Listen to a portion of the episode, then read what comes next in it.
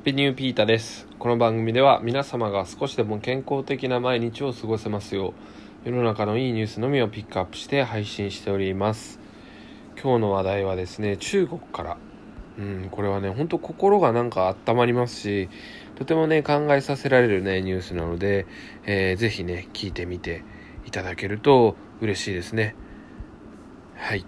えっ、とですね、中国の方でですね、あのまあ、ホームレスの方の話題なんですけど、あのなんとですね、偽札を作っていると。はい。まあ、まずそれ聞くだけだと、ん？って思うんですけど、まあ、そのね、偽札を、あの偽札と分かっていながらも、あの受け取ってくれるね、お店の方がいるっていうことですね。うん、これね、すごく感動しましたね。あのぜひねあの動画を見てほしいんですけど、まあ、ちょっと中国語なんでね何を言ってるかわかんないんですけど、うん漢字がちょっとね読めるからね私たち日本人は、まあ、多少なりとも字幕で分かったりするんですけど、うん、なんかそのね偽札を渡す方ももらう方もまあ楽しくというか嫌な思いをせずやっていますねと僕からはそう感じることができました。うん、でですねこのホームレスの方はですね7年間偽札を自作していてあの中国ですからね麺料理が盛んですよね麺をね買いに行ってるみたいですねでまあその偽札っていうのが何て言うんですか巧妙に作られたねものではなくて本当に紙切れにあのペンで書いたみたいなもう誰が見ても偽札やろこれっていうのをねあの書いてですねあのお店の人に渡していると。でねそれをだからね誰でもわかるんですよそれは偽札だってね。でもちゃんと店主は受け取っているっていうね、うん、これはねどんな意味があってやってるのかっていうのは正直なところわからないんですけど僕が思ったのはですねあのーまあお金もねまあ、市場主義というかその社会ではね、あのー例えばですけどガム10円。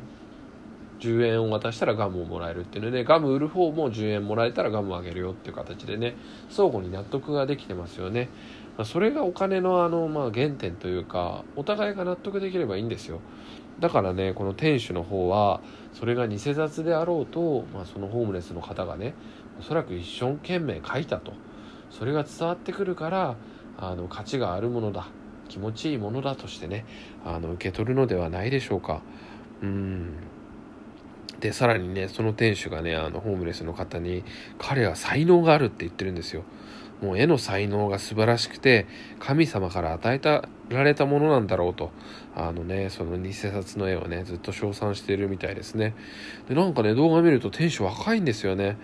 うーんだからねいや素晴らしい心の持ち主だなと思いますよ。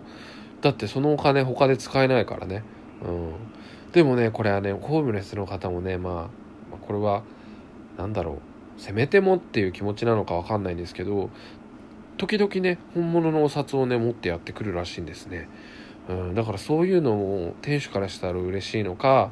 あの知れないですね。でまあなんか動画見るとねホームレスの方あんまり喋ってないんですよ、うん、だからそこまでね密にコミュニケーション取ってるってわけじゃなくて本当にねこういう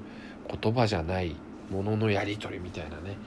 ものでね心があったまあったかくさせられますね。うんまあ日本ではないんじゃない？こんな話。わかんないですけどね。どこに何があるかわかんないけど。まああのね僕がよく過ごす神奈川の三浦もね田舎ですけどまあ、ちょこちょこねやっぱ物々交換の文化ありますよね。でももっと田舎の人だともう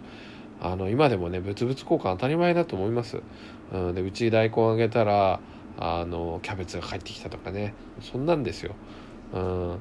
だからねまあ本来ねあのお金がなくても成り立つんですよね正直。まあこれ極論だけど。ねあのまあ野菜作る人大根作る人キャベツ作る人魚取ってくる人ってねそういうのでね手分けできればねうまく回るんですよ。まあ人間が欲にまみれてるからお金がねできてきたのであってね。うん、そういう意味ではねあの小さなコミュニティとかね知り合いの中ではこういってねあの本当のお金じゃないけどあの物々交換とかねあの価値の交換っていうのができるっていうのはとっても素晴らしい人間にしかできない営みなんじゃないかなってことを思いました。はい。まあねこういう心温まる系ニュースもねたまにはいいですね。はい。いやなんかですねまあちょっと話自分の話またしますけど最近ねあのシェアスペースの予約をぼちぼちとねいただいていてですねすごい嬉しいですね。まあ世間はあの緊急事態宣言ということでねあの、まあ、テレワークを推奨するっていうその恩恵をうちが受けているっていうのもあるかもしれないですけどやっぱり引き続きねコロナは心配ですね、